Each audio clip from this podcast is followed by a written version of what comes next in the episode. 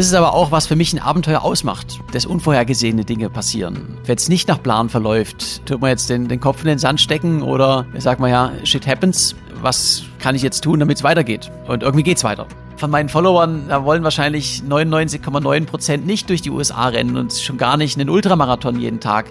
Und trotzdem inspiriert es viele Leute, weil letztendlich ist es ja auch ein Symbol dafür, dass man seinen eigenen Weg geht und seinen eigenen Traum. Und ähm, wenn man das mit Leidenschaft verfolgt, dann geht's auch. Was auch immer mein Traum ist, ich möchte ihn leben. Mit offenen Augen ins Abenteuer. Das ist der Weltwach-Podcast mit Erik Lorenz.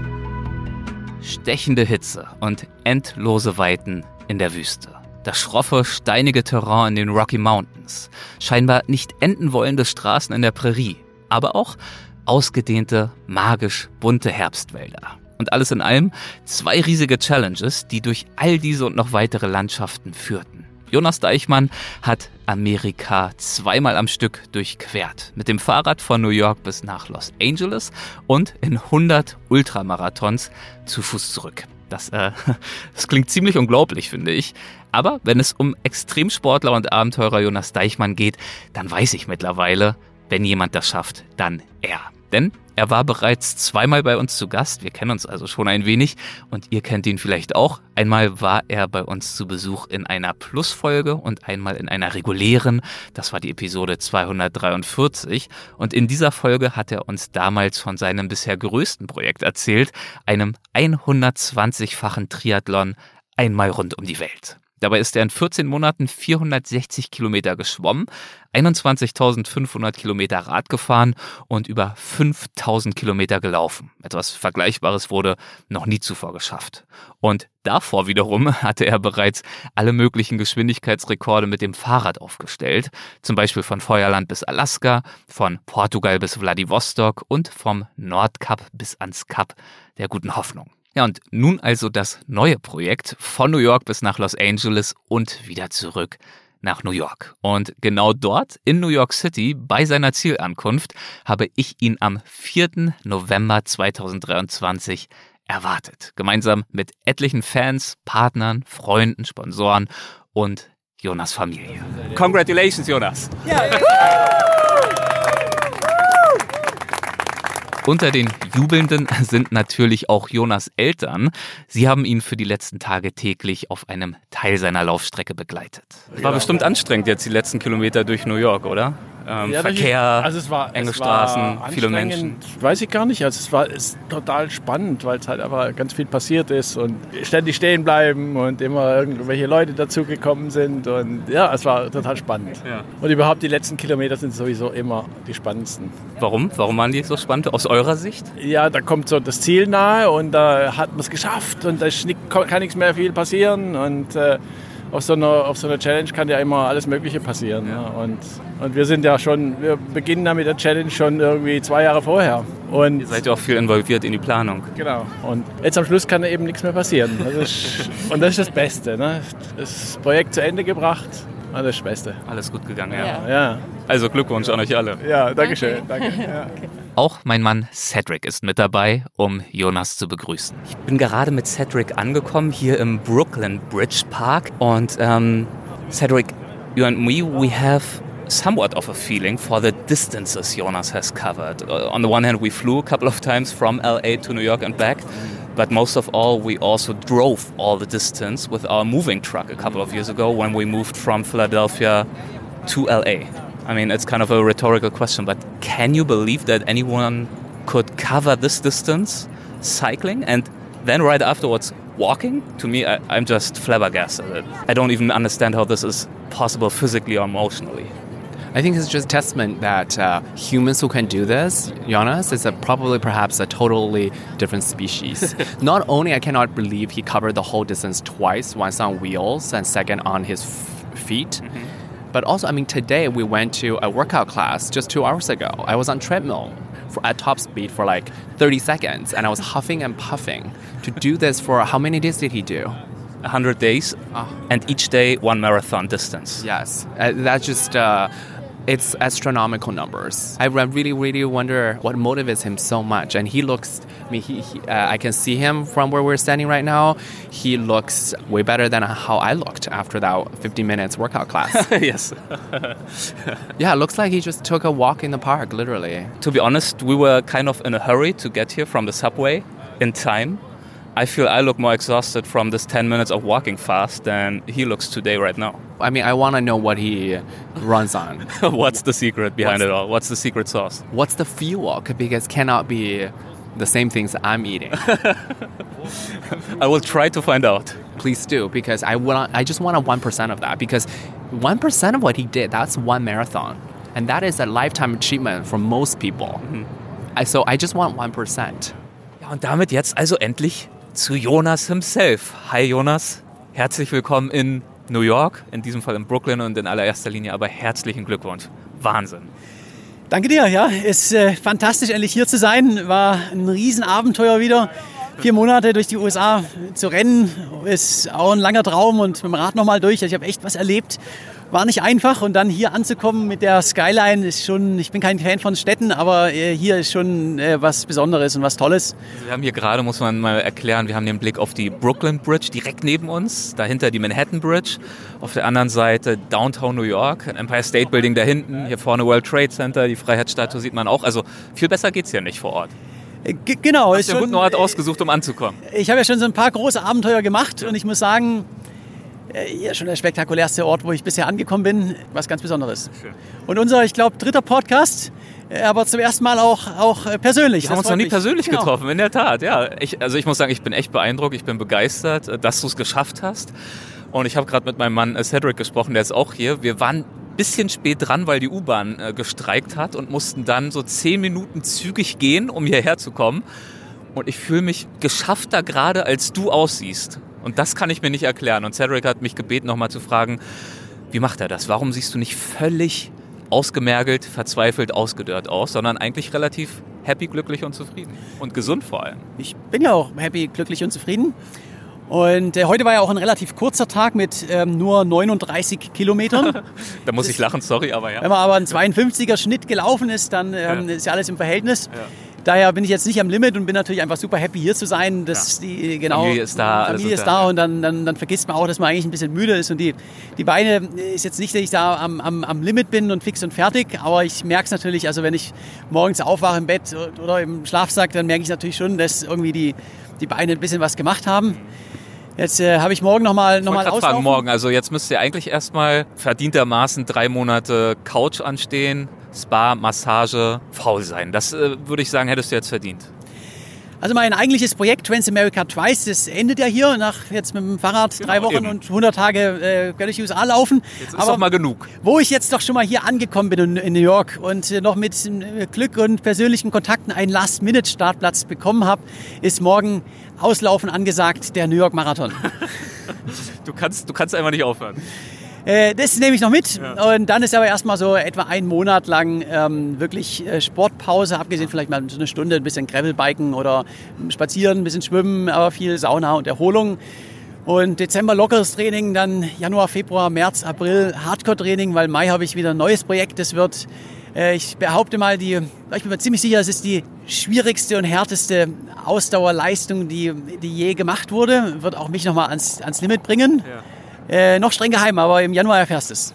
Das heißt also, die Couch steht jetzt noch nicht an, morgen auch nicht. Aber übermorgen, am Montag, da treffen wir uns dann bei mir zumindest auf der Couch. Also hast du dann zumindest mal so eine kleine Couch-Session und kannst hoffentlich ein bisschen entspannen. Äh, das, das freue ich mich, genau. Wenn wir das Interview dann nicht im Stehen machen müssen, sondern auf der Couch. Das lässt sich einrichten. Perfekt, perfekt. Ich freue mich drauf. Bis dahin. Mach's gut. Ich mich auch. Bis dann. Ciao. Ja, und dementsprechend unterhalten wir uns in dieser Folge also taufrisch über Jonas neues Abenteuer. Seine gerade erst abgeschlossene Tour zweimal durch Amerika. Ich möchte von ihm wissen, was erlebt man, wenn man einen ganzen Kontinent durchquert und dabei täglich einen Ultramarathon läuft? Was denkt man? Wie schafft man sowas? Und warum tut man es? Von seinen Erlebnissen in und aus Amerika berichtet er außerdem in seinem am 16. Dezember 2023 erscheinenden neuen Buch. Es trägt den Titel Crossing America auf dem Rad von New York nach Los Angeles und zurück in 100 Ultramarathons wird erscheinen beim Polyglott Verlag. Und außerdem kommt im Dezember dann auch noch eine Doku über diese zweifache Durchquerung Amerikas heraus. Bevor es jetzt gleich losgeht mit unserem Couchgespräch bei mir daheim, noch ein kurzer Hinweis auf unseren Sponsor Holy. Und der passt hervorragend zu dieser Folge und zum Thema Kämpfen, Schwitzen, sich anstrengen, alles geben und bei alledem trotzdem fit bleiben. Fit, um immer weiterzumachen und dabei happy und glücklich zu sein. Holy hat sich nämlich nicht weniger vorgenommen, als den Softdrink-Markt zu revolutionieren und zwar indem die Marke eine gesündere Alternative zu Softdrinks anbietet und vorzüglichen Geschmack mit gutem Gewissen verbindet. Vor wenigen Wochen hat Holy nach Holy Iced Tea und Holy Energy die neue Produktlinie Holy Hydration gelauncht. Das sind ISO-Getränke, die einen ausgewogenen Mix aus Elektrolyten und Mineralstoffen beinhalten. Also genau das, was uns verloren geht, wenn wir eben ordentlich ins Schwitzen kommen. Und zwar auch dann, wenn wir es nicht ganz so weit treiben wie Jonas. Ich habe es ausprobiert und ähm, mache das jetzt hier auch nochmal eben live während der Aufzeichnung. Das ist ganz einfach. Etwas Pulver in den Shaker geben. Wenn ihr mögt, Eis dazu tun. Schütteln und genießen. Holy Hydration ist zuckerfrei und kommt ohne fragwürdige Inhaltsstoffe aus. Deshalb schmeckt es auch dementsprechend natürlich und definitiv viel leckerer als die Sportdrinks, die ich sonst so kenne. Wenn ihr das einmal ausprobieren möchtet, dann schaut vorbei auf www.weareholy.com slash Weltwach. Dort findet ihr verschiedene Probierpakete inklusive Gratis-Shaker für nur 19,99 Euro, wenn ihr den Gutscheincode Weltwach5 anwendet. Also noch einmal weareholy.com slash Weltwach und dann den Gutscheincode Weltwach5 verwenden. Das findet ihr auch nochmal in unseren Show Notes im Linktree. Und jetzt geht es weiter mit Jonas. Ja, und da sind wir nun auf meiner Couch, wie angekündigt, wie versprochen, wie angedroht, hier im 22. Stock. Hallo Jonas, willkommen daheim. Ja, hi Erik, danke dir. Ich freue mich sehr. Äh, wie war der Marathon gestern? Das war, also das Ende vom Transamerica Twice Projekt hätte nicht besser sein können. Ich bin ja kein Fan von Groß-Events normalerweise, aber New York Marathon ist echt was Außergewöhnliches. Die Atmosphäre, mit zwei Millionen Zuschauern an der Strecke und zwei Millionen, wow. ja und irgendwie 60.000 Läufern mhm. und man rennt ja auch durch so durch alle Stadtteile durch und es verändert sich ja auch die ganze Zeit. Man hat mal einen Latino-Stadtteil, dann äh, dann kommt man in die Bronx rein und, dann nach Manhattan und überall mit Musik und und alles ist immer anders. Also es ist extrem abwechslungsreich und äh, ich habe das nochmal total genossen, sind dann, dann ja, knapp unter vier Stunden geworden äh, für den Marathon. Ähm, das war auch so das, das Ziel. Ich muss jetzt nicht am Anschlag laufen, ja. aber, aber jetzt auch nicht rumdrödeln. Und, das äh, wäre nicht deine Art. Äh, genau, genau. Und das war nochmal so das komplette Kontrastprogramm zur, äh, zur Monotonie und der Prärie und der Einsamkeit. Ja, hier nochmal New York Marathon und ähm, jetzt, jetzt reicht's aber auch. Jetzt reicht's. Also zum Thema, du bist kein Fan von Massenveranstaltungen. Ich meine, äh, Cedric hat's gerade schon festgestellt. New York ist eine einzige Massenveranstaltung. Also wahrscheinlich bist du dann auch froh, nach ein paar Tagen wieder deinen Abschied von hier zu nehmen. Äh, ja, ist richtig. Äh, das heißt aber nicht, dass ich New York nicht mag. Mhm. Ähm, ich finde, New York ist einer der interessantesten Plätze auf der Welt, ähm, aber für mich immer nur für, ein, für eine gewisse Zeit. Also ich habe. Kannst ehrlich sein, du verletzt meine Gefühle ja, nicht. Ähm, also hier, hier reinzulaufen auch ja. äh, und auch rauszuradeln. Ähm, unglaublich toll. Äh, morgen habe ich noch mal einen Tag tatsächlich, um hier so ein bisschen noch mal, äh, noch mal Sightseeing zu machen. Und ich war auch schon ein paar Mal in New York. Ich bin hier extrem gern, aber ich habe auch mhm. mal so ein bisschen das Gefühl, ähm, ist ja auch die, die Stadt, die Stadt ist, da ist immer sowas los, es zieht auch so ein bisschen die Energie raus. Mhm. Und weil ganz egal, wenn man sich fortbewegt, die U-Bahn ist immer überfüllt, äh, im, im, im Uber ist man im, im, im Stau, also es ist immer, immer was los. Das ist echt so eine Typfrage. Ich habe ein paar Freunde, die ziehen aus dieser Action wahnsinnig viel Energie. Die hängen ganz luschig und lasch da, wenn ihnen das irgendwo anders, wenn sie mal zu Besuch sind, fehlt. Aber mir geht's tendenziell eher wie dir. Ich find's aufregend und toll und natürlich Wahnsinn, was hier für ein kulturelles Angebot herrscht und so. Aber es zerrt schon auch an den Kräften. Ja, also ich ziehe meine, ich ziehe meine Energie aus, aus der Natur, hm, äh, aus genau. Äh, Bergen oder ein, ein, toller Strand. Und äh, so Stadt ist für mich äh, immer toll für ein paar Tage zu entdecken und dann aber auch schnell wieder raus. Deswegen trifft sich sehr gut, dass bei diesem Projekt, über das wir heute sprechen möchten, zwischen diesen Küstenstädten, New York, LA, New York, ja auch ganz viel Weite und Natur sich befindet und befand. Dementsprechend hast du die volle Dröhnung bekommen, genau dessen, was du auch magst und schätzt. Genau, also an Abwechslung praktisch nicht zu übertreffen. Ja. Hier ist ja USA so ein vielfältiges Land mit, mit Metropolen und äh, mittendrin auch wirklich ganzen Landstrichen, die, die so groß sind wie Deutschland, wo ähm, auch echt nicht viel passiert. Also da ist, da ist alles mit dabei. Erzähl uns noch mal ganz kurz, ich habe es in der Einführung ja schon gesagt, worin dein Projekt im Wesentlichen bestand. Aber gib doch noch mal ein paar Zahlen. Also worin bestand diese diesmalige selbstgestellte Challenge ganz genau? Also ich bin ähm, letztendlich ist es ein, ein Duathlon. Ich bin mit dem, mit dem Fahrrad, mit dem Gravelbike, also auch nicht äh, schnellster, direktester Weg, sondern eine sehr schöne Route auch äh, von New York nach Los Angeles geradelt in knapp über drei Wochen und äh, so ein bisschen eine nördlichere Route und bin dann am Tag darauf von Los Angeles, habe ich mir die Laufschuhe angezogen und bin wieder zurückgerannt in, in 100 Tagen, also ein Ultramarathon pro Tag, ah. diesmal so ein kleines bisschen äh, südlich von der Radstrecke, wo ich einfach ein bisschen Vielfalt habe. Mhm.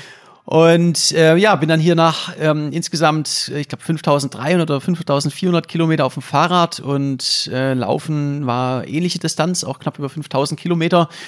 Bin ich dann äh, ja vor zwei Tagen wieder hier angekommen und dann noch der New York Marathon.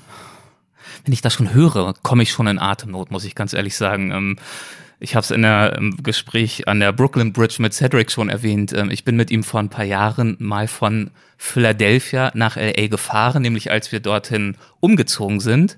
Ähm, Umzugstruck. Wir haben dazu damals auch eine Folge gemacht, so Route 66 gewissermaßen. Nummer 204 war das. Und diese Fahrt steckt mir gefühlt heute noch in den Knochen. Diese Distanzen, diese Weite, auch die Monotonie. Und die Vorstellung, dass du das wirklich, mit dem Fahrrad ist ja schon der schiere Wahnsinn, aber dass du das auf dem Rückweg dann auch noch zu Fuß überwunden hast, allerhöchsten Respekt.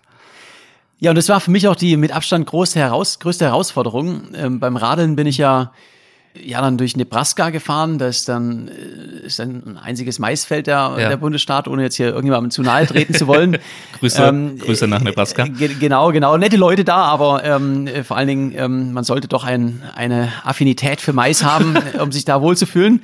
Und äh, trotzdem bin ich ja in, in, in drei, vier Tagen durch. Also ja. gerade in so einer äh, monotonen Landschaft gebe ich halt Gas und dann bin ich schnell durch.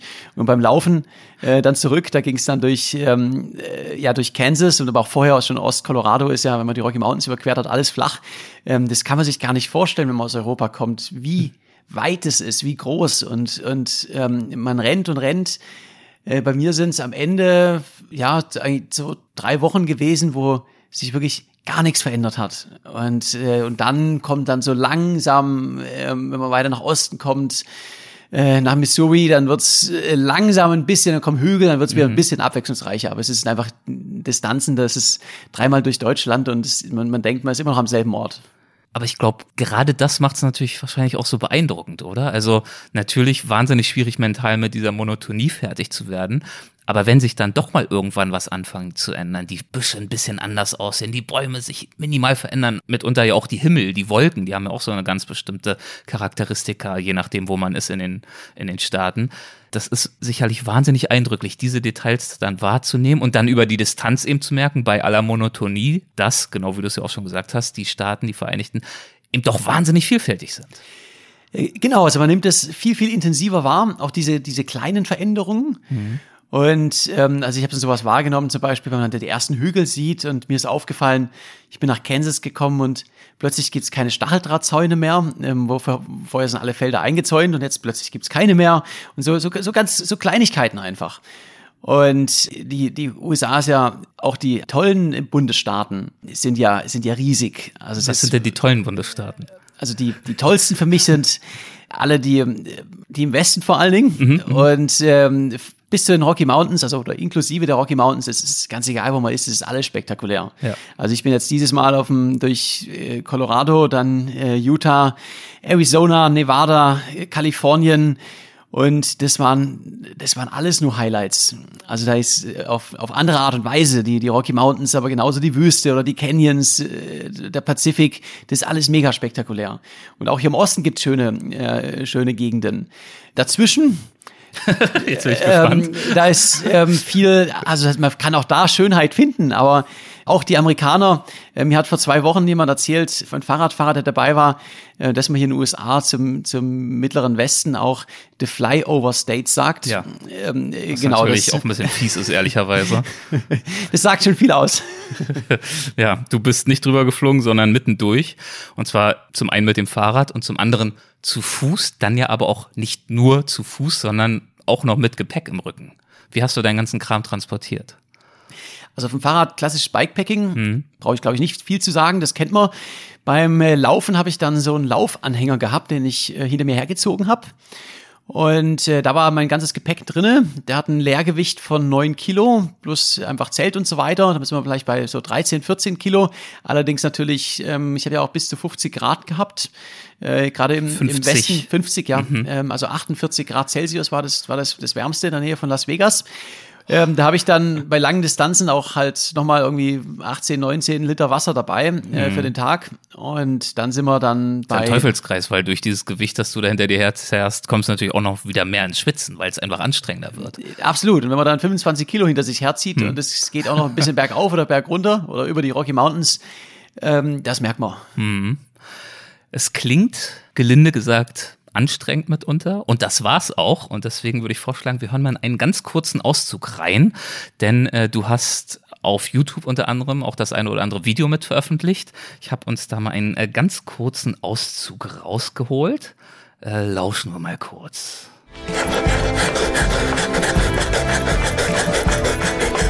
Das äh, fühlt sich so an, als ob man lebendig gegrillt wird. Ja, also erstmal äh, Respekt für deine Hecheltechnik, die hat schon mal in sich. Und lebendig gegrillt werden, das klingt brutal. Deswegen die Frage, äh, was war da los? Wo warst du da zu diesem Zeitpunkt?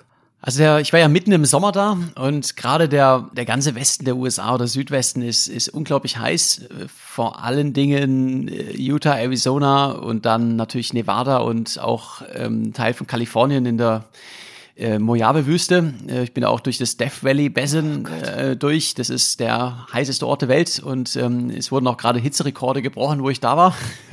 Ich habe mich schon mitunter gar nicht getraut, auch nur mit dem Auto durchzufahren, weil man schon Angst haben muss, dass, also wenn man da liegen bleibt, selbst nur im Schatten des Autos zu verweilen, kann schon gefährlich sein bei diesen Temperaturen. Das ist richtig. Also ich bin äh, ja auch schon mit dem Fahrrad durch die Sahara im Sommer und äh, durch das australische Outback. Äh, das war heißer jetzt im, im, im, in, in der Mojave-Wüste. Ja. Und das ist, das sind das da, Temperaturen, das kann man gar nicht beschreiben, was da auch mit dem Körper passiert.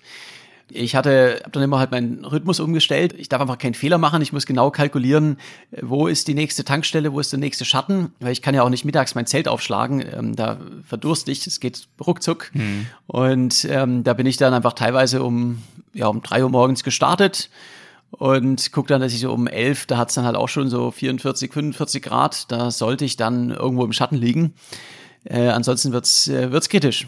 Und ich glaube, in einigen, ich weiß gar nicht, ob das jetzt genau dort war, aber in einigen trockenen und heißen Gebieten warst du sogar gezwungen, auch noch äh, deine Route spontan anzupassen, weil es Waldbrände gab. Ge genau, also ich bin beim, bei der Laufstrecke, ich bin ja die Radstrecke über die Route 66 teilweise gefahren und beim Laufen wollte ich das auch. Das war auch ein Teil der Strategie, sage ich mal, weil das ist ja wirklich was, wo man kein, also wenn, wenn eine Tankstelle zu hat und ich gehe davon aus, sie hat auf, dann habe ich ein ganz gewaltiges Problem. Ähm, daher ähm, wollte ich dieselbe Strecke zurückrennen. Und dann ist aber ein, ja, ein riesiger Waldbrand in der Mojave-Wüste gewesen und ich musste meine Route komplett ändern und äh, habe dann meinen mein Anhänger teilweise über Schotterwege durch die Wüste gezogen bei irgendwie 47, 48 Grad. Das war schon eine, schon eine Extrembelastung, aber Genau, trotzdem. genau an diese Szenen denke ich ehrlich gesagt gerade auch, die ich äh, da gesehen habe. Bei diesen Temperaturen mit Anhänger, zu Fuß rennend und das nicht mal über feinsten Asphalt, sondern durch Geröll, durch Gestein, durch Staub, durch Sand. Also man gewöhnt sich dran. Wenn man es oft genug macht, dann, dann gewöhnt man sich dran. Grenzen verschieben sich ja auch. Ja. Und äh, das war mit das härteste von dem äh, von dem Projekt, äh, ganz klar. Aber auch ich habe mit die besten Erinnerungen daran, weil das ist auch auch wunderschön, wenn man dann Ja. den ganzen Tag ähm, gekämpft hat und es ist so unbarmherzig, die, die Wüste. Und dann abends Sonnenuntergang und die Temperaturen sinken dann vielleicht so auf 39, 40 Grad bei Sonnenuntergang. Also es kommt einem dann, es klingt jetzt viel, aber es kommt einem so angenehm vor, wenn es halt vorher nochmal 10 Grad heißer war. und äh, das ist wunderschön. Also die Wüste, ich liebe die Wüste. Ich meine, du suchst ja bei dem, was du tust, auch nach Extremen und das ist dann eben eine Form des Extremen, auch eine extreme Herausforderung für dich körperlich und mental. Aber diese Art der Herausforderung scheint ja tatsächlich auch etwas zu sein, das du genießt, vielleicht nicht komplett immer im Moment des Leidens und des größten Kämpfens, aber wahrscheinlich dann schon abends am Zelt äh, blickst du mit einer großen Zufriedenheit auf den Tag, den du jetzt wieder überstanden hast, zurück. Ähm, absolut. Also es geht mir bei meinen Projekten natürlich um die Erlebnisse, die Erfahrungen und äh, jeden Tag was Neues zu sehen. Mhm. Genauso aber auch um, um die Challenge. Also ich, ich macht einfach Spaß, auf ein, auf ein Ziel hinzuarbeiten, was für mich persönlich wichtig ist. Und ähm, ich sage auch oft, One towards Problems. Also ähm, was ich damit sagen will, ist, dass man nicht den einfachen Weg gehen äh, soll, sondern wenn man sich weiterentwickeln will, dann, dann, dann muss man sich challengen. Mhm. Und die Mojave-Wüste zum Beispiel, das war ein, eine riesige Challenge, auch für mich. Und äh, aber da habe ich was gelernt. Also es ist ja, äh, wenn ich immer in meiner Komfortzone bleibe und die Dinge mache, die, die einfach sind, ähm, dann entwickle ich mich auch nicht weiter. Und daher, ähm, ich habe nur, nur tolle Erfahrungen an die Erinnerungen an die Mojave-Wüste. Und dieses Weiterentwickeln, das findet ja bei so einer Herausforderung natürlich auf ganz vielen Ebenen statt, nicht wahr? Also es ist ja nicht nur so, dass du jetzt körperlich unbedingt ans Limit gehen musst, damit du irgendwie bei deinem nächsten Projekt noch ein bisschen zäher wirst und noch langsamer dehydrierst, sondern naja, in gewisser Weise ist ja auch der Wille wie ein Muskel, nicht wahr? Und auch in dieser Hinsicht die Komfortzone, wie du es ja auch gerade genannt hast, äh, zu verlassen, kann ich mir vorstellen, stehlt. Stehlt deine Persönlichkeit und stehlt deine Zielstrebigkeit. Ähm, absolut. Also meine, ich bin kein Fan von jetzt nochmal hier fünf Minuten schneller beim Marathon zu sein. Das ist mir relativ egal. Mhm. Sondern mir geht es darum, dass ich mich persönlich weiterentwickle durch Herausforderungen. Das ist äh, natürlich, äh, dass man mit Herausforderungen körperlich besser umgeht, aber es geht, geht viel mehr um, um einfach das Lernen vom, äh, vom Kopf. Und äh, wie gehe ich mit ganz diversen Herausforderungen um. Aber es, es können auch einfach interessante Erfahrungen sein, interessante Leute treffen, also wo man einfach was, was lernt, wo man sich aus seinem, seiner Komfort Komfortzone aus einem gewohnten Umfeld herausgibt. Und wenn du sagst, dir geht es darum, dich selbst, dich persönlich weiterzuentwickeln, wie würdest du das beschreiben? Wie entwickelst du dich weiter, wenn du durch so eine Wüste rennst und mit der Hitze kämpfst und mit dem Geröll und den Distanzen und der Monotonie, dem Wassermangel, weil du jetzt auch nicht unbegrenzt Wasser dabei hast? Was ist das für eine Entwicklung, die da in dir stattfindet? Also zum einen ja, man, man lernt, was, was macht man falsch, was, was macht man richtig, was geht, äh, wie geht man mental mit dem Ganzen auch um. Mhm. Und es macht einen, einen definitiv stärker. Und man lernt auch sehr, sehr gut, was man will. Und äh, was ich damit auch meine, ist, ich hatte auch, auch wenn ich jetzt zurückblicke, hat mir Spaß gemacht. Also es ist, es war, war, war geil, war ein, war ein schöner Teil. Und äh, das heißt nicht, dass ich es nochmal machen muss, aber ähm, es gibt auch Erfahrungen, die, die macht man einmal und ist aber froh, man hat sie gemacht. Mhm. Während so eine Erfahrung anhält, hast du da verschiedene Modi, die in deinem Kopf stattfinden? Verspürst du immer Motivation? Verspürst du immer die Gewissheit, dass es, ja, ich meine, du, du machst diese Sachen ja nicht spontan und aus Versehen. Das war ein langer Weg hin zu der Möglichkeit, die hast du dir selbst herausgespielt solche Projekte durchführen zu können und davon auch zu leben und das dementsprechend auch regelmäßig machen zu können, da hast du ja viel Arbeit und Energie reingesteckt, damit dir das möglich ist. Deswegen findest du dich nicht überraschend in irgendwelchen Situationen wieder. Und trotzdem wäre es ja zutiefst menschlich, wenn die Selbstgewissheit, das Selbstvertrauen mal stärker und mal schwächer ist, wenn es vielleicht auch mal Zweifel gibt und mal dann wieder Glücksgefühle, die Kraft geben für die nächsten 100 Kilometer. Passiert das so bei dir, wie ich es gerade beschrieben habe, wie so eine Wirtschaftskurve, Rezession und Wirtschaftswunder im Wechsel oder bist du da eigentlich relativ stetig? Ja, also es ist natürlich ein, ein ständiges Auf und Ab der Gefühle. Hm. Ich muss ganz klar sagen, ich habe den Moment, wo ich ans Aufgeben gedacht habe, den, den gab es nicht. Äh, ich weiß, ich kann's und ich weiß, auf jeden Tiefpunkt kommt auch wieder ein Hochpunkt, daran, daran glaube ich fest. Das heißt aber nicht, dass ich natürlich ähm, Tage habe, wo ich, äh, wo es unglaublich Spaß macht und es mir auch nicht schwerfällt, ähm, wo ich einfach äh, das durchziehe, kein und es funktioniert. Und dann gibt's, da gibt's andere Tage, wo man nicht dran zweifelt, wo man aber, sage ich mal, äh, sich schon überwinden muss auch. Hm. Und ähm, das ist Interessanterweise sind für mich nicht die körperlich schwersten Momente. Also ich habe äh, auch in den Rocky Mountains, das war äh, natürlich heftig, wenn es auf fast 4000 Meter hochgeht mit, mit Anhänger im Schlepptau auf, auf Schotterwegen. Ähm, ja. Aber es war wunderschön. Hm. Und ähm, in der Mojave-Wüste genauso. Es war, war unglaublich schwierig, aber zum einen, ich hatte auch keine andere Wahl, weil ähm, was soll ich machen, wenn ich kein Wasser habe, außer weiterlaufen. Es ist aber, ja, man, man stellt es einfach nicht in Frage. Äh, für mich die, die Überwindung, die war am schwierigsten dann wirklich in der, im Mittleren Westen einfach, in den endlosen Maisfeldern wenn man da läuft und läuft und läuft und es passiert einfach nichts. Es verändert sich einfach nichts. Was geht da vor in deinem Kopf? Also ist wahrscheinlich wie so ein Tagträumen, oder? Nach äh, drei Stunden Laufen, wie so ein Bewusstseinsstrom, der durch den eigenen Kopf fließt, äh, wacht man auf und merkt, dass man eigentlich völlig abwesend war. So würde ich es mir zumindest vorstellen. Wie so beim Joggen, wo ich dann, ja. also das ist bei mir immer, warum ich gerne laufen gehe, weil dann sich so so ganz ungesteuerte Gedankenprozesse in Gang setzen, wie ich sonst im Alltag eigentlich äh, sie selten habe, außer vielleicht noch beim Schlafen, weil einfach gar nicht die Ruhe und gar nicht dieser mangelnde Fokus jemals sich entfalten kann. Aber ja. wie ist es bei dir? Also es ist, es ist jeden Tag ist es so eine, eine Veränderung, wo es, wo es Momente gibt, da bin ich absolut im Flow und ähm, beobachte die Sachen und bin, aber denke auch da gar nicht über irgendwas Spezielles nach, sondern ich bin einfach in dem Moment und, und, und genieße das. Und das Ganze oft im, im Sonnenuntergang zum Beispiel, da, da, da fehlt mir nichts, da bin ich einfach genau da, wo ich sein möchte. Mhm. Und natürlich gibt es aber auch Tage, wenn man auf einer langweiligen Straße läuft und, und nichts passiert, das ist ein bisschen schwer und so, wo man dann sich ablenken muss. Und ähm, ich habe sehr viel äh, Podcasts gehört zum Beispiel, auch, auch Hörbücher, mhm. äh, manchmal Musik und äh, denke über meine nächsten Projekte nach und die Welt und was ich noch machen möchte und alles. Und das ist eine sehr, auch eine sehr intensive Phase. Aber es ist wirklich dieses, dieses ständige Auf und Ab der, der Gefühle, der Gedanken. Und äh, die auch zu steuern, ist auch eine der, ja, der großen Herausforderungen. Da sind wir beim Thema, sich persönlich weiterzuentwickeln. Dazu gehört sicherlich auch in diesen Phasen der äußerlichen Monotonie gut mit dir selbst zurechtzukommen, mit dir und deinen Gedanken. Und dich nicht selbst an dir zu langweilen, anzuöden, zu nerven. Äh, absolut. Also, also gerade was jetzt Mentaltraining angeht, da gibt's da gibt's nichts Besseres, als durch die Prärie zu rennen. durch die Prärie zu rennen oder eben auch äh, mit dem Fahrrad. Das war ja die erste Strecke. Und die Doppelquerung wurde ja durchschnitten oder kurz pausiert für einen ganzen Tag in Los Angeles. Und dort hast du zufällig irgendeinen deutschen Typen getroffen am Straßenrand, der äh, das kommentiert, dass du gewissermaßen sofort wieder umgekehrt bist. Ähm, Habe ich mir auch von deinem YouTube-Kanal gezogen. Hören wir vielleicht noch mal ganz kurz rein. Der Typ ist nicht ganz dicht. Also jetzt mal ohne Scheiß. Dass er, dass er da dann ankommt, vom Rad steigt und wieder zurückläuft, ist für mich nicht nachvollziehbar. Also der Typ ist verrückt und absolut nicht nachvollziehbar, dass er ankommt und sofort vom Rad steigt und umkehrt, um zurückzurennen. Warum dieses direkte Umkehren? Was gibt dir dazu die Kraft und auch diesen, diesen inneren Antrieb, sofort zu sagen, so jetzt gönne ich mir hier nicht mal einen Monat Pause, sondern es geht weiter?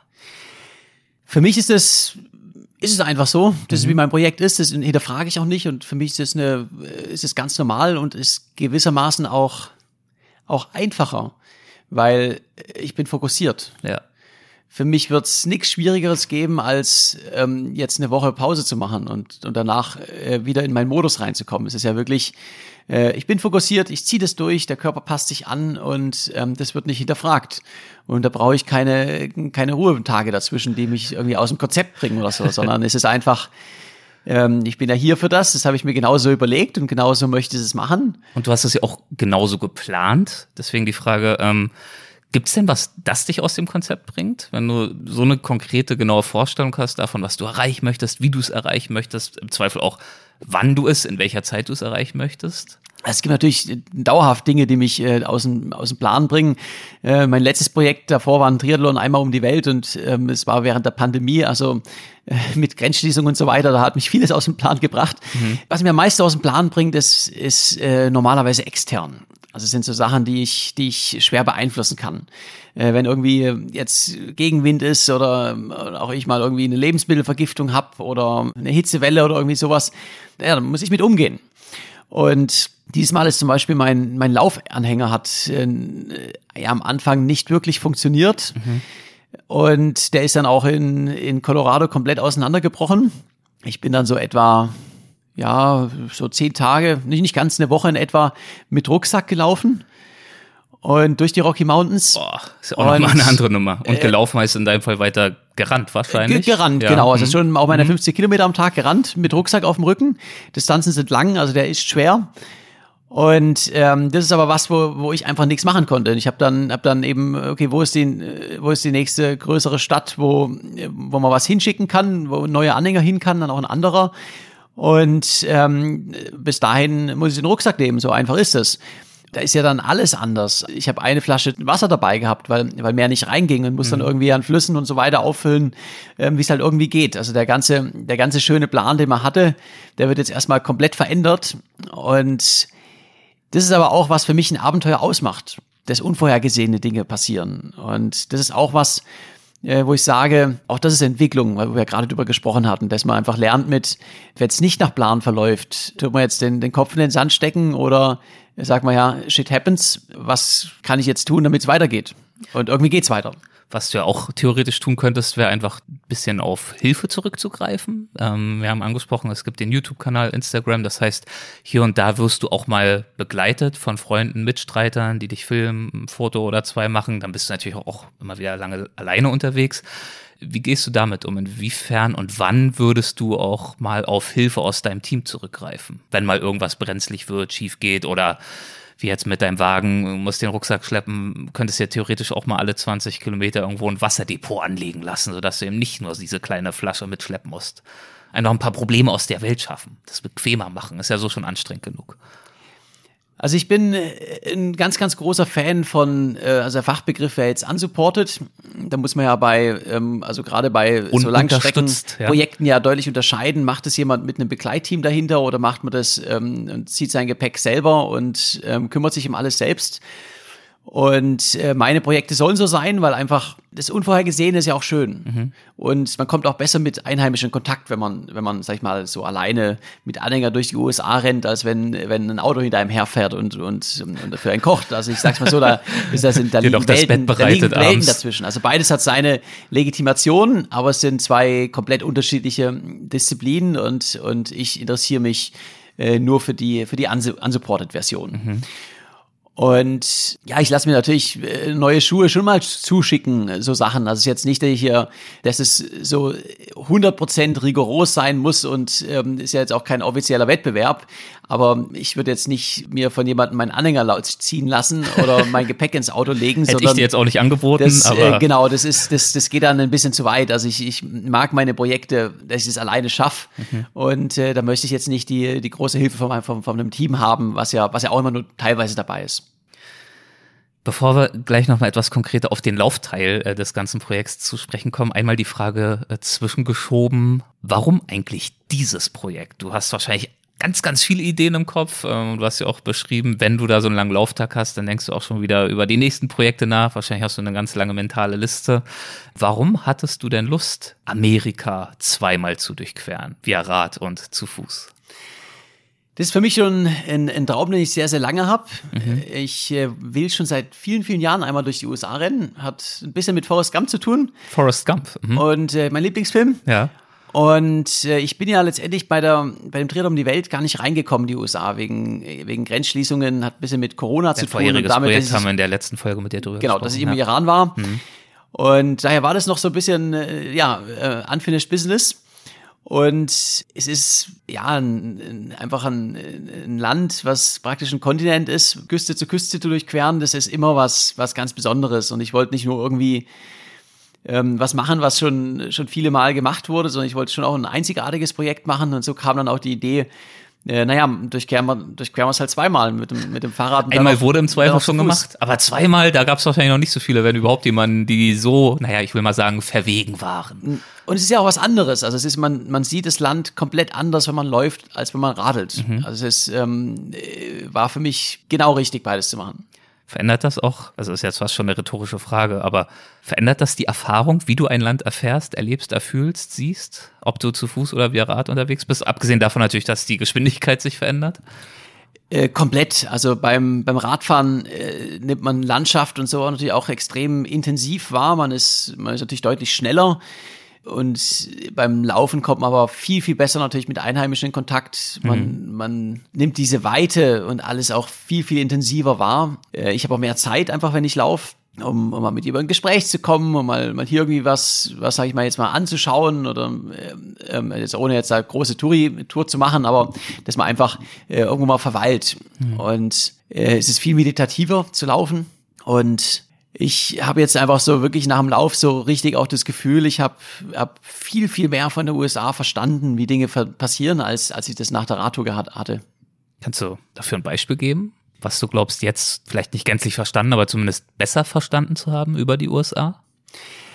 Also ein, ein Beispiel ist, ähm, ja, wie die, wie die Politik hier funktioniert und auch die, auch die Menschen. Also es ist ja, ähm, wie unterschiedlich es alles ist. Auch wenn man jetzt äh, denkt an ähm, in, in Deutschland wahrscheinlich den nicht so beliebten Ex-Präsidenten, wie kann es sein, dass, dass er äh, ja doch hier auch gewählt wird? Und ähm, das versteht man auch, wenn man durch die USA rennt. Mhm. Äh, weil einfach, äh, wir haben hier äh, die Küstenstädte, wir sind jetzt hier in New York oder in, in Kalifornien, wo ähm, extrem multikulti alles ist und die Leute sind, sind liberal und äh, weltoffen und äh, wenn man dann in, ins, ins, in den ländlichen mittleren Westen geht, da äh, sieht man gigantisch große Farmen, und die Leute, ja, haben, haben ihren, ihren Pickup und die nächste Veränderung auch in der Landschaft oder in den Städten ist halt ein paar hundert Kilometer weit weg. Mhm. Und ähm, dann auch die, wenn man so sieht, wie sich die USA entwickelt hat, auch historisch, ähm, ich fand es beim Laufen so interessant, weil ähm, ich bin, nachdem ich die Rocky Mountains überquert habe,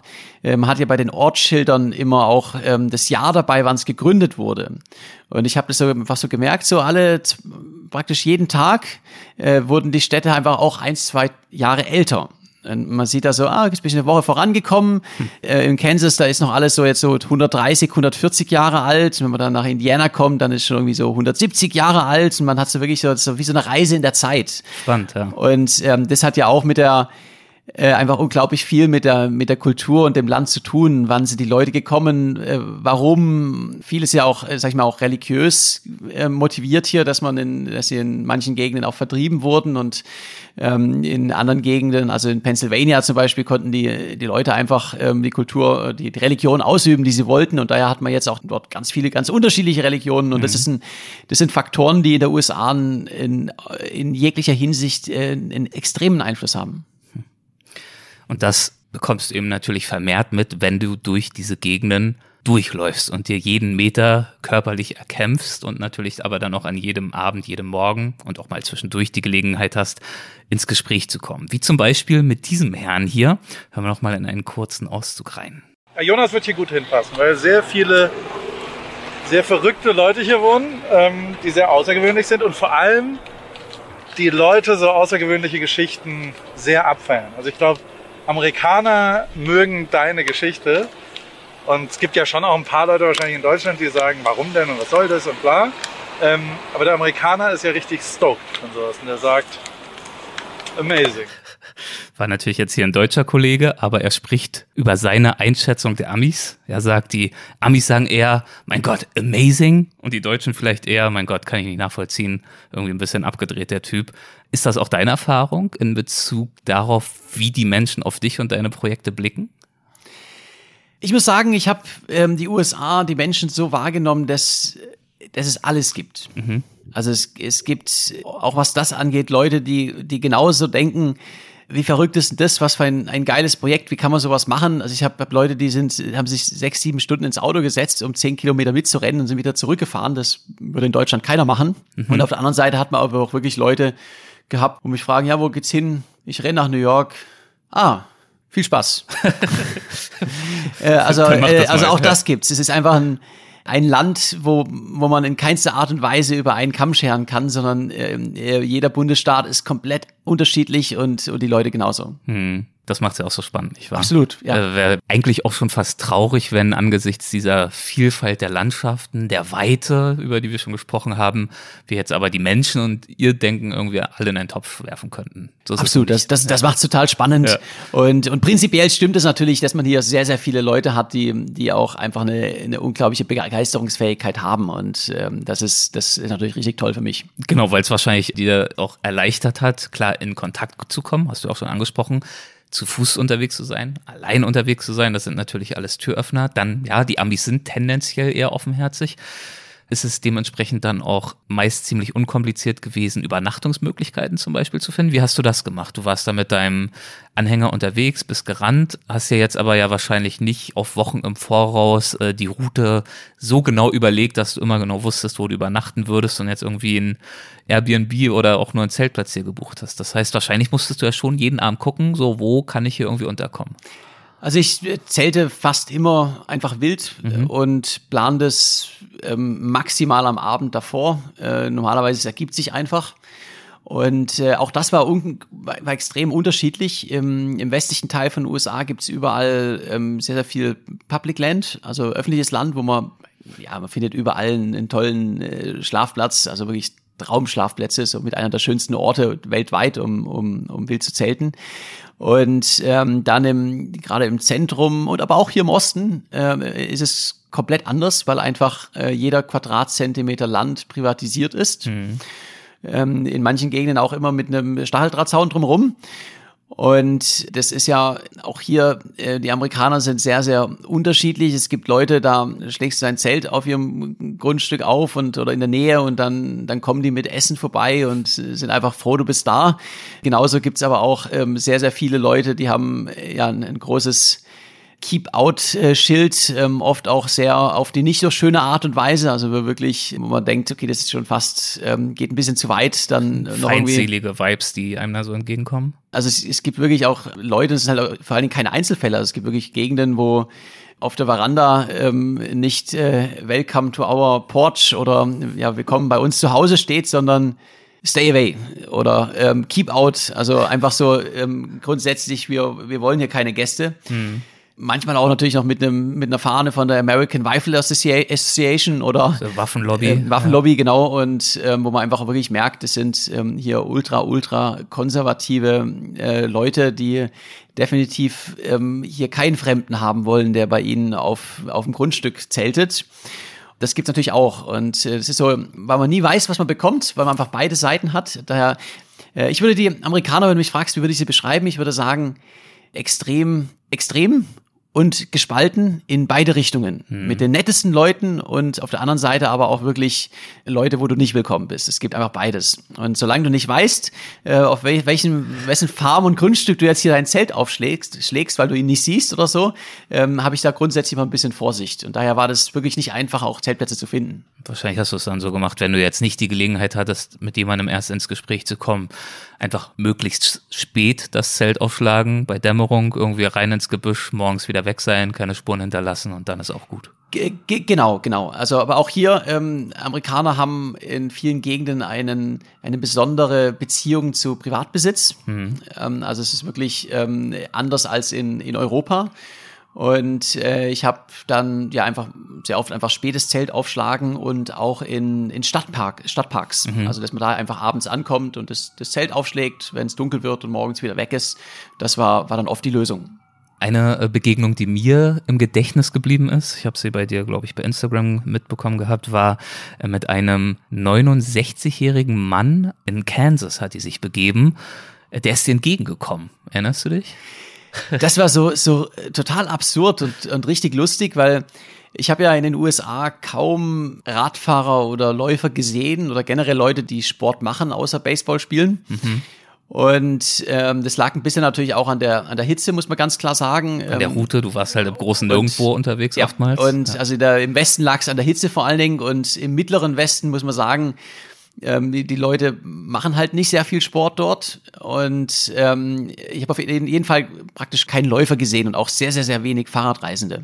Und dann bin ich da mitten durch auf eine der, der monotonsten Strecken, die ich je beim Leben gesehen habe, äh, schnurgeradeaus im Regen ähm, durch die endlosen Felder gelaufen und plötzlich ist mir da ein anderer Läufer entgegengekommen, wirklich inmitten von nirgendwo. Und der hat auch so einen Anhänger gehabt, ähm, der ist gegangen und äh, der war tatsächlich schon äh, fast 70 ja. und ist die andere Richtung. Er ist von New York nach Los Angeles gelaufen in, äh, ich weiß nicht genau, ich glaube 150 Tage oder sowas. Und äh, das war so, so eine lustige Situation. Wir haben uns da kurz unterhalten und äh, was er so erlebt hat und alles. Und er hat auch gesagt, irgendwie, ja, da wo ich jetzt herkomme, bin jetzt gerade zwei Wochen gerade ausgelaufen, habe ich gesagt, ja, oh cool, ich auch. oh Gott. Habt ihr euch beide nicht so richtig aufbauen können? Äh, na doch, das schon, weil es wird ja auch wieder, die Highlights warten dann ja. Ja. Also, also ich möchte jetzt hier auch in keinster Art und Weise sagen, die USA ist langweilig. Es, es gibt einfach. Äh, Aber es ist natürlich trotzdem witzig, die äh, Begegnung, äh, ja. Genau, ja. Zwei Wochen hast du schon noch vor dir, jetzt passiert nicht so viel. Ja, du, du leider auch. Hm, okay. Hm. Genau, und dann wird's dann wird's umso besser, ja. Ja, klar. Und ähm, und das war war richtig einfach toll, so die, weil man sehr sehr ähnliche Erfahrungen gemacht hat. Ja, und auch äh, natürlich eine ganz andere Generation er in dem Fall und zieht trotzdem so ein Ding noch durch. Natürlich auch inspirierend. Ja, und der sah der sah so fröhlich aus und glücklich. Ja. Äh, man hat einfach so gemerkt, ähm, der ist jetzt in Rente gegangen und ähm, jetzt, jetzt läuft er einmal quer durch die USA. Er ist vorher durch die Wüste Gobi, ist er, glaube ich, schon gelaufen und hat noch so ein paar andere Sachen gemacht und der war, der war so fit und so im Reinen mit sich und, und glücklich. Also Hast du das Gefühl Äh, gehabt, diesbezüglich in den Spiegel zu gucken oder eher noch was gesehen in ihm, wo du gedacht hast, ja, das, wenn ich so in dem Alter auch bin, dann bin ich happy? Oder Also, hast du das äh, Gefühl, naja, ja, so, so empfinde ich es auch. An dem Punkt habe ich es tatsächlich schon geschafft. Also, äh, was ich so toll fand, äh, ob ich jetzt nochmal durch die USA laufen möchte, ist jetzt eine andere Frage. Aber was ich so toll fand, ist, er geht seinen eigenen Weg und ist auch im Alter und ähm, er, er ist begeistert und, und, und glücklich. Und das ist, was ich, wie ich es auch haben möchte im Alter, dass ich einfach sage, was auch immer mein Traum ist, ich möchte ihn leben. Und so ging es dann also weiter, Tag für Tag, Nacht für Nacht. Wir haben über einige Tage gesprochen, wir haben auch über die Übernachtung gesprochen. Gab es eine Nacht, an die du dich erinnerst, die du als ganz besonders widrig, ungemütlich empfunden hast? Äh, Also einige, Ja. aber mir kommt jetzt sofort eine, eine besondere in, in den Kopf. Und das war in, in Kansas, auch in diesen gigantischen Maisfeldern. Und es gibt dort auch ziemlich, ziemlich, ziemlich heftige Unwetter. Und es gibt keinen Schutz. Weil es einfach, äh, es gibt ja keine Bäume, es gibt nichts. Also es ist alle 25 Kilometer gibt's ähm, ein, ein paar Häuser und so ein Getreidesilo. Ansonsten ist einfach nur komplett flach und Maisfelder. Und äh, ich hatte einen Tag, ähm, da war ich abends noch in bei so einer in so einem kleinen äh, kleinen Stadt, wo es noch so eine Flugshow gab. Das war war noch mal richtig interessant. Und dann bin ich abends noch weitergerannt in die Dunkelheit rein und ich habe schon ges- gesehen, okay, da könnte so ein bisschen kleines Unwetter kommen, aber ich hatte ja auch keine andere Wahl. Also es waren halt nochmal, ich habe jetzt irgendwie schon 52, 53 Kilometer gehabt. Jetzt nochmal in der Dunkelheit 15 Kilometer laufen, das ist dann irgendwie auch ein bisschen, ähm, wollte ich nicht und ich habe es auch nicht so schlimm eingeschätzt. Und ich habe dann ähm, neben so einem Maisfeld mein, mein Zelt aufgeschlagen. Und dann hat es äh, nachts ein Unwetter gegeben. Ähm, also der, wo der, Wind hat fast mein, mein Zelt zerstört, dann hat es gehagelt und so geregnet, dass es auch wirklich ins Zelt rein ist, einfach von den, durch den Wind. Und dann hat es vor allen Dingen aber geblitzt ähm, und gedonnert um mich herum, wo die, die Blitze wirklich direkt neben einem einschlagen. Und es gibt halt keine jetzt hohen Dinge, die das ableiten würden. Also es ist tatsächlich eine gefährliche Situation. Ja. Aber da war ich dann in der Situation, was soll ich denn jetzt machen? Also ähm, äh, wenn der, der nächste äh, Unterschlupf oder so ist halt dann doch nochmal irgendwie 15 Kilometer weg. Also ich war da praktisch äh, wie gefangen in meinem Zelt und habe dann irgendwie versucht, dass das Zelt nicht wegfliegt. Das war ähm, ja eine äh, nicht ganz so tolle Nacht. Nicht so geruhsam. Was war die schönste Nacht? Gab es eine Stelle, die sich dir diesbezüglich sehr positiv eingeprägt hat? Ja, auch ganz, ganz viele. Also ich bin gerade am überlegen, was denn das, die schönste war. Äh, hier natürlich die Nächte in der in der Wüste. Wenn man dann bei äh, bei Sonnenaufgang äh, da rausguckt, das ist das ist einfach unbeschreiblich. Diese Weite. Äh, die Weite, genau. Ich habe auch die, die Campingnächte mit meinem Vater. In, in, mein Vater war ja auch zehn Tage mit, dem- in Rocky Mountains mit dabei. Also er ist nebenher geradelt und ich bin, bin gerannt da gemeinsam mit ihm da ähm, an einem tollen Platz in den Rocky Mountains. Das war schön. Und ja, ein bisschen skurril auch die einfach bei Einladungen. Ich habe eine Nacht zum Beispiel verbracht, da hat mich in, in Ohio ein älterer Mann, äh, ich habe ihn gefragt, ob ich auf seinem Grundstück äh, übernachten kann. Und der hat dann erst, gesagt, ja, da hinten. Und irgendwann hat er dann nochmal gesagt, ja, oder du kannst auch bei mir in der Garage übernachten. Und es war dann aber so, äh, eine, so eine riesige Scheune mit, mit, mit Oldtimern drin. Und ähm, der hat so ein bisschen restauriert. Ähm, ähm, da waren irgendwie fünf oder sechs Autos drinne und wirklich so ganz besondere Oldtimer. Und, ähm, und äh, da hast du dann, das Radio lief nonstop mit irgendwelchen so ähm, amerikanische Roadtrip-Musik. Und die die amerikanische Fahne an der Wand und die alten Autos und alles, also es war so wirklich wie so, wie man sich das, das, das vorstellt. Ein echtes und, Eintauchen. äh, Und ich habe da einfach mein, ähm, ja, meine Isomatte hingelegt und da übernachtet. Das war ja, auch eine tolle Erfahrung.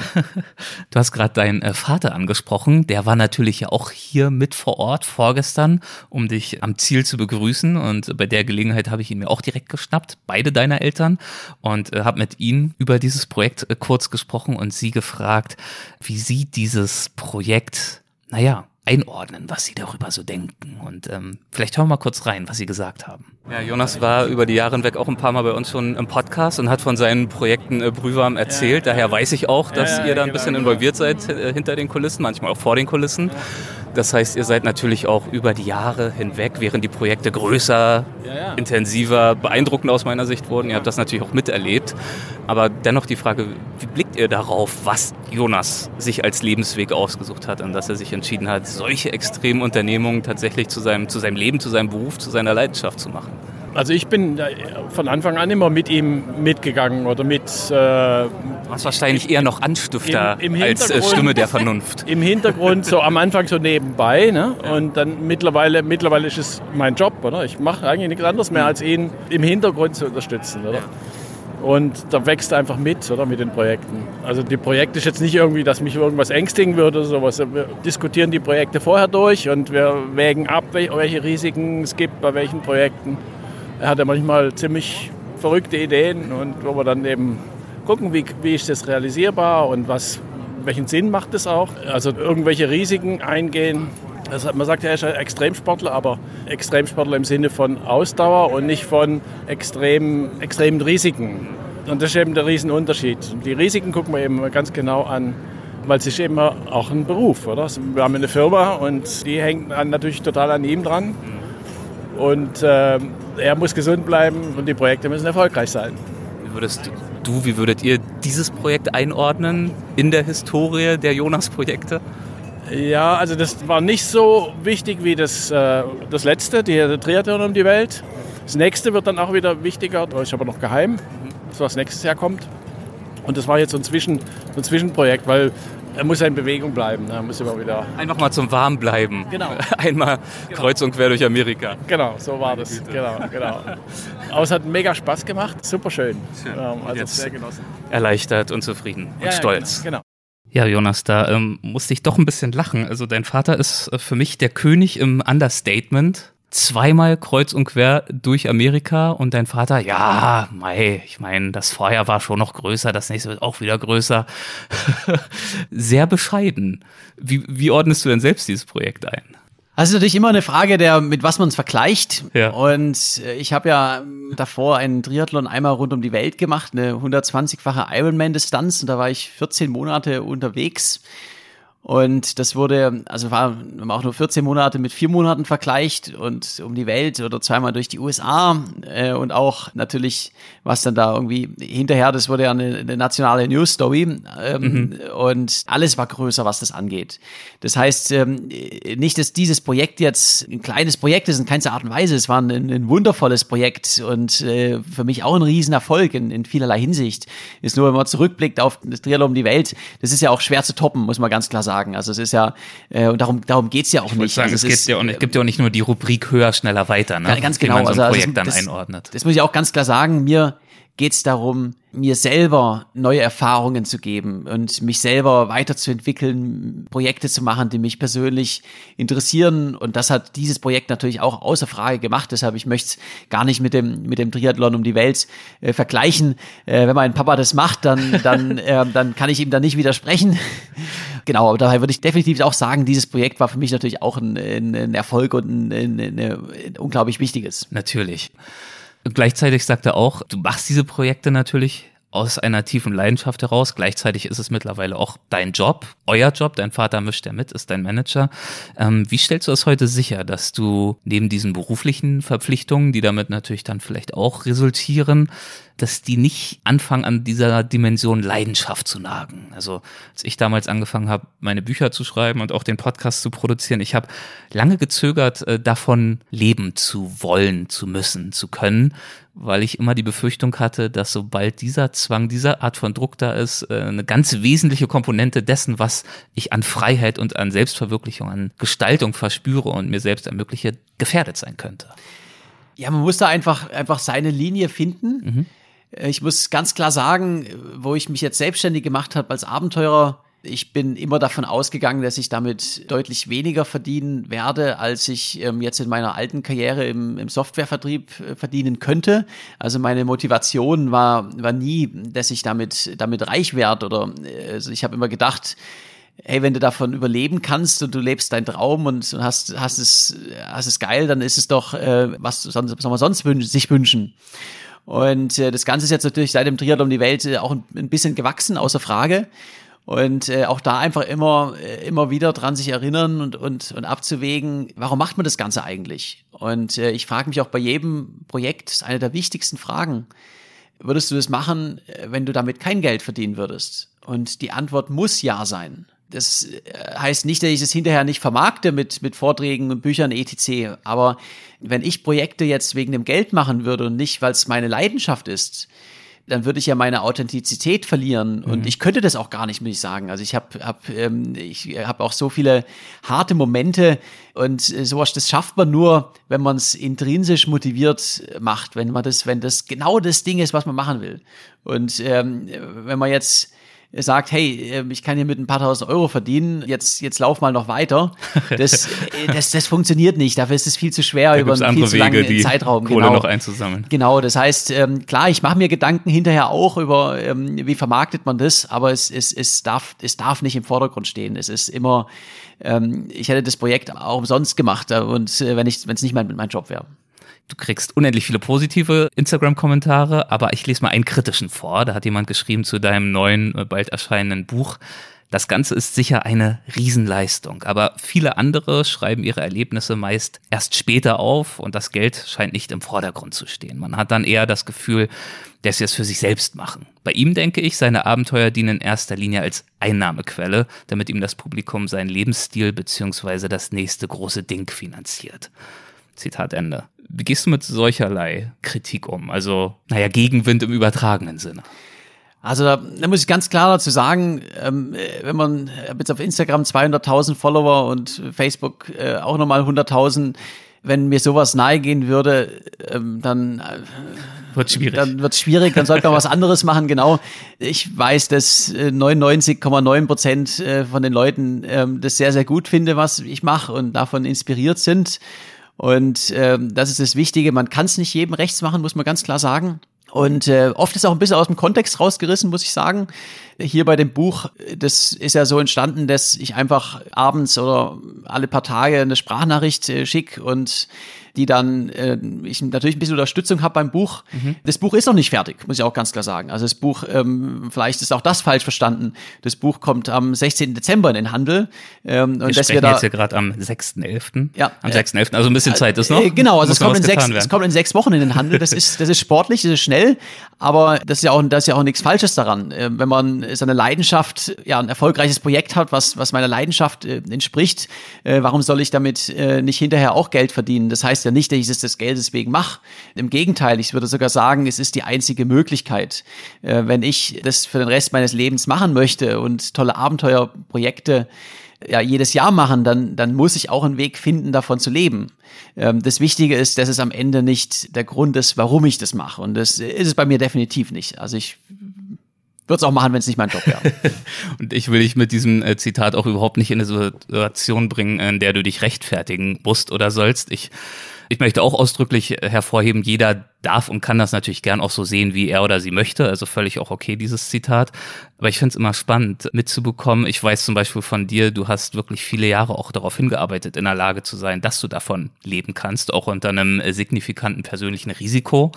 Und wenn jetzt jemand, ich weiß nicht, gerne im Management arbeitet, mit Leidenschaft und dabei aber durchaus auch geschäftsorientiert agiert, dann ist das eine Selbstverständlichkeit. Aber wenn das geschieht im Bereich Reisen, Sport, Ausdauer, auch Schreiben, dann wird oft erwartet, dass es eher auf eine, naja, unentgeltliche, idealerweise vielleicht sogar selbstausbeuterische Art und Weise stattfindet. Und wenn dann ein kommerzieller Gedanke dazu kommt, dann ähm, wird das oft fast schon wie so ein, wie so ein kommerzieller Ausverkauf wahrgenommen. Es wird natürlich schon auf einer gewissen Ebene zu einer gewissen Maschinerie, die dann aber idealerweise weiterhin mit einer authentischen Leidenschaft betrieben wird. Und das ist dann eben ein Job, den man sich selbst kreiert hat im besten Sinne. Außer Frage, und man stimme ich zu 100 Prozent zu. Was viele Leute auch vergessen ist, wir haben ja, wir haben ja keinen Job, wo man ähm, jetzt ein Jahreseinkommen hat und, und eine Rente äh, sondern bei mir, wenn ich ein Projekt äh, nicht schaffe, dann verdiene ich auch nichts oder sehr, sehr wenig. Und äh, da ist es einfach, in guten Jahren muss man auch gut verdienen. Das geht ja gar nicht anders. Mhm. Und äh, das Risiko, was man damit eingeht, also wo ich mein, ich habe meine ersten zwei Jahre, ich glaube, ein Jahreseinkommen von irgendwie 8000 Euro gehabt. Bin dann halt im, im, im Zelt habe ich dann gelebt und bin auf Reisen gegangen und mir hat es auch an nichts gefehlt. War alles gut. War alles gut. Aber das darf man, das darf man auch nie vergessen. Also das, die, die Grundmotivation ist nicht, ähm, jetzt damit so viel Geld wie möglich zu verdienen ja, ähm, andere Leute gehen in ihrem Urlaub auf Reisen oder arbeiten zwei Jahre und machen dann Sabbatical. Äh, das ist alles, alles schön. Das darf jeder machen, wie er, wie er das möchte. Und für mich ist so, ich habe das so geschafft und möchte das auch so, dass ich davon leben kann langfristig. Und dann gehört es auch dazu, dass ein Buch äh, noch ins Weihnachtsgeschäft kommt. Ähm, das ist ganz einfach so. Und dann gehört es auch dazu, dass ich einen, einen Vortrag annehme und ähm, äh, bei einer großen Firma sprich. Also es gibt auch Leute, die sagen, ja, du solltest nicht bei einem DAX-Konzern sprechen. Ähm, dann muss ich sagen, ja, wenn das manche Leute denken, dann, dann ich zwinge sie ja auch nicht, dass sie meiner Reisen folgen. Also ich habe meinen Weg so gefunden, wo ich dahinter stehe, wie der für mich richtig ist und äh, wie ich auch meine Projekte davon finanzieren kann, um noch mehr davon zu machen. Und ähm, ja, jeder soll seine Meinung haben. Und das ist ja auch äh, das Ziel, das du vorhin formuliert hast, als du diesem 69-jährigen Läufer begegnet bist in Kansas. Du hast vorhin so schön ausgedrückt, das, was dich an ihm beeindruckt hat, ist gar nicht so sehr in erster Linie, dass er nun auch sportlich da ziemlich was leistet, sondern dass er in diesem Alter diese Entscheidung getroffen hat und sie dann noch umgesetzt hat. Und du hast es formuliert, er geht seinen eigenen Weg. Und diesen eigenen Weg zu finden, naja, ich, das klingt jetzt so banal, ist oft nicht leicht. Das ist die große Herausforderung, vor der wir alle stehen im Leben. Absolut, das ist die, die schwierigste Herausforderung im Leben für, für alle, weil man hat so viele äh, ja, Meinungen von Freunden, von Familie, von der Gesellschaft ähm, also ich habe früher International Business studiert an der Uni und da kriegt man von allen Seiten vorgelebt, ähm, man, man sollte am besten in, in genau diese Karriere gehen. Und, und du hast es eben gesagt, manche Leute werden als Manager happy und ähm, wir leben hier in New York. Ähm, es gibt sicherlich auch Leute, die sind äh, an der Wall Street happy, aber es gibt auch viele Leute, die sind es nicht. Und äh, dazu sagen, ähm, ich gehe meinen eigenen Weg, das ist schwierig, es viel Mut erfordert. Es fordert auch, ähm, man muss ins Risiko gehen. Aber es gibt nichts Tolleres und Erfüllenderes, wenn man, wenn man es geschafft hat oder wenn man es schafft, seiner Leidenschaft zu folgen und davon auch irgendwie noch, auch noch, äh, auch noch zu leben, dass einfach alles zusammenpasst, weil dann kann man es auch nachhaltig und langfristig machen. Dass du deine Leidenschaft lebst, das äh, spricht den einen und die anderen auch an. Du hast es angedeutet, dir folgen mittlerweile relativ viele Menschen, auch auf den sozialen Kanälen. Hast da eine große Community. Ähm, wie wichtig ist das für dich? Was bedeutet dir das zu wissen und dir auch dieses Feedback zu erhalten? dass äh, Menschen das verfolgen, was du so machst und dass sie sich tatsächlich davon auch inspiriert fühlen. Also für mich natürlich auch unglaublich toll, äh, wenn ich überlege, wie viele, wie viele Leute mit mir ihren ersten Marathon gemacht haben oder wie viele Nachrichten ich bekomme von Leuten, die. Was meinst du mit dir? Also durch dich äh, motiviert, meinst du? Äh, oder? Genau, oder auch ja. Mitläufer. Also ich habe auch, mhm. auch, auch Mitläufer, die, die, wenn ich durch ein Land renne, die dann ein Stückchen mitrennen ja. und ähm, es ist die längste Distanz, die sie je gemacht haben. Und für dich ist ähm, nur ein, ein Tag von, und, von 100, wie in diesem Fall. Genau, oder, oder auch, auch Leute, die sagen, sie haben, haben, haben jetzt das erste Mal eine Bikepacking-Tour gemacht oder äh, sie haben eine Krise und ähm, jetzt machen sie auf eine ganz Art und Weise, finden sie den Mut, ähm, ihren Traum zu erfüllen. Weil es ja für viele Leute, was man noch nicht gemacht hat, kann auch ein bisschen überwältigend sein. Und diesen ersten Schritt zu tun, bekomme ich immer wieder die Nachrichten, dass, das, dass ich Leuten da äh, dazu inspirieren kann. Und das ist für mich äh, natürlich unglaublich schön. Mhm. Ähm, und das muss ich auch ganz klar sagen, es gibt mir jetzt, ich brauche das nicht, dass mir äh, tausend Leute auf, auf Instagram schreiben, oh, Jonas, hast du super gemacht, äh, krasse Leistung. Äh, was mich wirklich motiviert, ist, wenn mir Leute sagen, hey Jonas, du hast mich inspiriert, auch mal was zu wagen. Ich habe meinen meinen ersten Bikepacking-Overnighter gemacht oder sowas. Das ist, das ist, was mir wirklich Spaß macht. Also wenn du wirklich merkst, dein Tun ja. Und auch dein Veröffentlichen deines Tuns hat eine ganz konkrete Auswirkung gehabt auf das Leben von ja. Menschen da draußen. Ja. Äh, genau, das ist, was mich wirklich, was mich wirklich auch richtig, richtig motiviert. Und äh, ich muss noch eine, eine wichtige Sache sagen zu dem, dem ganzen Thema jetzt. Mhm. Und ähm, das ist, ist natürlich absolut richtig, wenn man, auch was du sagst, äh, wenn man äh, jetzt auch davon lebt und wenn man das angefangen hat als, als seine Leidenschaft und dann irgendwann merkt, oh, man, vielleicht könnte man ja auch davon leben, muss man, muss man nicht mehr ins Büro, sondern äh, kann jetzt Fulltime das hier machen, dass man regelmäßig auch ähm, sich hinterfragt, bin ich noch auf dem richtigen Weg? Es ist natürlich, wenn man, gerade bei Influencern, da kann, muss man, man möchte ja jetzt nicht handysüchtig sein und vom Handy abhängig, dass man einfach auch mal das Handy auslässt und ich habe auch oft die Situation, dass ich irgendwie an einem, an einem tollen äh, Sonnenuntergang, äh, einen tollen Son- Sonnenuntergang habe, einen tollen Schlafplatz und bewusst kein Foto mache. Also auch diese Entscheidungen, dass man, ja, man, man hat ein Business dahinter, aber es sich trotzdem auch manchmal erinnert und es sich bewusst macht, dass das Business nicht das einzige ist und das Business langfristig auch nur erfolgreich ist, wenn man das, was man eigentlich hier vermarktet, mit Leidenschaft macht. Der Kern Und muss wahrhaftig Der bleiben, Kern muss sonst da sein, genau. halt genau. nicht mehr. Also ich, ich sag's nur so, wenn ich das, was ich mache, nicht mit vollem Herzen wollen würde, dann könnte ich vielleicht einmal kurz mehr Bücher verkaufen oder das ausschlachten. Äh, In fünf Jahren wird sich aber keiner mehr für mich interessieren. Also die langfristig beste Strategie ist einfach, das mit von Herzen zu machen, was man macht. Und dann wird man auch sehr gut da- darin. Und dann hat man auch eine Story, die authentisch ist und die Leute interessiert. Also ja, der Leidenschaft folgen. Was glaubst du, und wahrscheinlich ist, ist das zum Teil auch schon die Antwort auf die Frage, was glaubst du, warum spricht das so viele Leute an? Warum folgen sie dir dabei, wie du deine Leidenschaft auslebst? Weil ich meine, theoretisch könnte man sagen, ja, ob der da nun durch die Wüste rennt oder nicht, ist ja schön, beeindruckt mich, aber muss ich jetzt auch nicht jeden Tag mir bei Instagram genauer angucken. Aber die Leute sind ja wirklich emotional dabei auf deinen Reisen. ja, es gibt einfach, viele Leute haben einfach auch diesen, diesen Traum. Und äh, da geht's, ich verbinde ja, sag ich mal, den, den Leistungssport mit dem Abenteuer, obwohl ich mich eher mehr als Abenteurer sehe.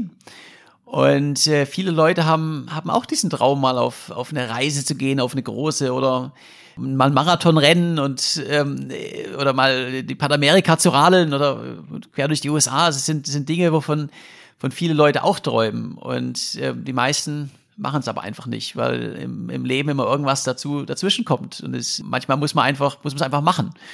Und äh, ich merke von meinen Followern, äh, da wollen wahrscheinlich 99,9 Prozent nicht durch die USA rennen und schon gar nicht einen Ultramarathon jeden Tag. Und trotzdem inspiriert es viele Leute, ähm, weil letztendlich ist es ja ähm, auch ein Symbol dafür, ähm, dass man seinen eigenen Weg geht und seinen eigenen Traum. Und wenn man das mit, mit Leidenschaft verfolgt, dann geht's auch. Und äh, das ist, was viele Leute inspiriert. Ist das auch der Transfer, den du dann mitunter für Unternehmen bringst? Du hast angesprochen, dass du ja auch deine Vorträge für Unternehmen hältst. Da gehe ich auch mal davon aus, dass jetzt nicht unbedingt viele Top-Manager durch die USA rennen wollen und trotzdem interessieren sie sich dafür, was du ihnen zu sagen hast. Äh, Genau, es ist einfach, äh, es geht um, um Leidenschaft, es geht um, um, wie erreicht man so, so Ziele.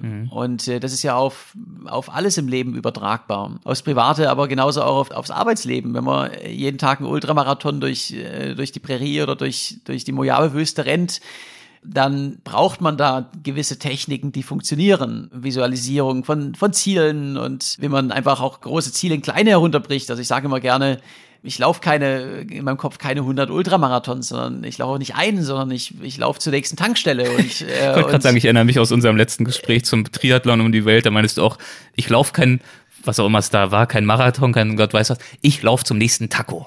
So. Genau, und das genau. schaffe ich. Ja, und so ist es ja hier auch. Hier gibt's zwar kein, nicht überall Tacos, aber hier gibt's was anderes Feines. Ja. Und äh, Naja, dieses fein, mal, mal mehr, mal weniger. mal mehr, ne? mal weniger, genau. Ich- Das ist schon, das ist schon richtig, aber Du hast schon auch geklagt über die Kulinarik im, im Mittleren Westen an den Tankstellen. Absolut, absolut. Aber ähm, auch da muss ich sagen, wenn man jetzt gerade ähm, hier nicht verwöhnt ist und ähm, durch die Wüste hechelt, dann, dann freut man sich auch auf eine kalte Cola. Also ähm, auch da muss man sich halt seine Highlights, ähm, Highlights finden, auch wenn die, die Kulinarik vielleicht nicht so gut war wie in Mexiko. Ja. Und ähm, das sind so Dinge, die kann man eins zu eins auf, aufs, aufs Business oder auf, auf alle Lebensbereiche übertragen. Ähm, jeder hat die Situation, dass man äh, ja ein, ein Projekt hat, ein großes und äh, nicht so richtig weiß, ist noch weit weg, die Ziellinie und manchmal muss man es einfach machen und äh, sich kleine Ziele setzen, Meilensteine, das feiern und das sind solche Dinge, die man einfach ähm, übertragen kann. Worauf freust du dich jetzt am meisten? Jetzt, wo es vorbei ist. Jetzt, wo es draus, drauf vorbeigeht, ich habe das vor ein paar Tagen mit meinem Vater besprochen und ähm, wir haben darüber gesprochen, ist es das Essen? Und da muss ich sagen, definitiv. Also ich freue mich so richtig mal wieder auf, auf Cashspätzle oder einfach irgendetwas, äh, so, so was halt nicht Fastfood ist. Ähm, ich meine, hier in New York gibt's das, aber, aber mhm. ähm, im Generellen. Aber am Ende haben wir, hab ich, haben wir das heruntergebrochen. Ich freue mich wieder auf, auf Qualität. Mhm. Und äh, was ich damit meine, ist, ähm, ja, außerhalb von den großen Städten hier, äh, in vielen Landstrichen der USA ist einfach vieles beim Essen auch bei äh, in Unterkünften ist viel aus Plastik. Man hat hier ähm, in Hotels und auch teilweise in Restaurants äh, einen Plastikteller und Plastikgabel, Plastikmesser, äh, alles nochmal extra in Plastik eingepackt. Und äh, ich muss sagen, das macht dann nur bedingt Spaß, äh, das Essen auf, mit Plastikgeschirr durchzuschneiden. Und, also der, äh, der, der feine Herr hätte dann schon gerne Meißner Porzellan auf dem Tisch zu stehen. Äh, also Porzellan muss es nicht sein, aber ähm, es sind einfach alles hier so, äh, es ist wie, wie soll man sagen, es ist, da ist keine Liebe dahinter. Und es geht genauso auch, ähm, was mich zum Beispiel extrem in den USA ähm, stört, ist, wenn man im Restaurant sitzt, man hat gerade angefangen zu essen und man bekommt bereits die Rechnung hingelegt. Mhm. Also in, in, in Deutschland wäre das äh, ein, ein Unding oder in, in Europa. Das habe ich nur hier in den USA und es ist alles so irgendwie, also wirklich auch, wie gesagt, nicht überall, aber in vielen Teilen ist alles so auf, auf schnell und ähm, auf keine Qualität dahinter. Und im Essen drückt sich das extrem aus. Und das, mhm. darauf freue ich mich enorm, in, in Europa wieder gutes Essen zu haben und einfach, äh, ja, gutes Besteck und einfach, ja, eine andere Qualität bei Dingen. Dann äh, wünsche ich dir, dass du die findest. Ich danke dir herzlich, dass du diese, dass du deine Leidenschaft einmal mehr mit uns geteilt hast in diesem Gespräch und ähm, hoffe, dass du auf der Couch, wir haben sie dir ja versprochen äh, vor zwei Tagen, ich habe dir versprochen, wir werden nicht im Stehen sprechen, sondern du darfst ein bisschen ruhen. Ich hoffe, dass du ein bisschen entspannen konntest bei diesem Gespräch und freue mich schon jetzt auf die nächste Runde, wann und wo auch immer sie stattfinden wird. Danke dir, ja. Da freue ich mich auch drauf. Gehabt dich wohl und erhol dich gut. Danke, ja. Du auch. Mach's gut. Tschüss. Ciao. Das war mein Gespräch mit Jonas Deichmann über seine zweifache Durchquerung Amerikas. Ich hoffe, das Gespräch hat euch gefallen und wenn dem so sein sollte, dann würde ich mich wie immer sehr freuen über eine Sternebewertung in der Spotify-App. Solltet ihr die verwenden, um einen Podcast zu hören oder gern auch natürlich weiterhin in der Apple Podcast-App. Jede Rezension, jede Bewertung hilft uns, leichter gefunden zu werden. Ganz lieben Dank euch. Und ja, wenn ihr mehr von Jonas erfahren möchtet, von seinen Erlebnissen in und aus Amerika, dann erscheint, wie erwähnt, am 16. Dezember 2023 sein neues Buch Crossing America auf dem Rad von New York nach Los Angeles und zurück in 100 Ultramarathons. Ganz lieben Dank euch fürs Dabeisein. Ganz lieben Dank natürlich auch Jonas. Und ähm, ja, bis zum nächsten Mal. Macht's gut. Ciao.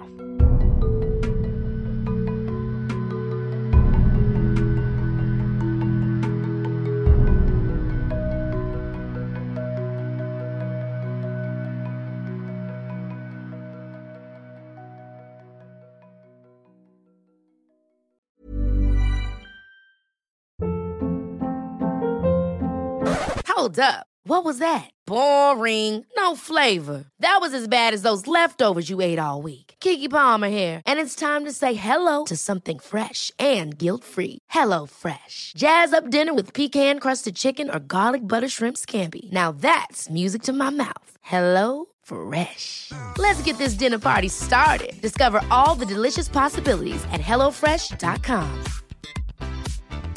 Roundabout Season 2, presented by Nissan, is live now, and we're back to share more stories from the road and the memories made along the way. We're talking rest stops, if we're stopping to get gas. You will be timed. Misguided plans. I grew up in the city, so I have like, you know, a healthy fear of real extreme darkness. a lot of laughs. Y'all weird, but you, yeah, you, you were different. And so much more. Listen and subscribe wherever you get your podcasts.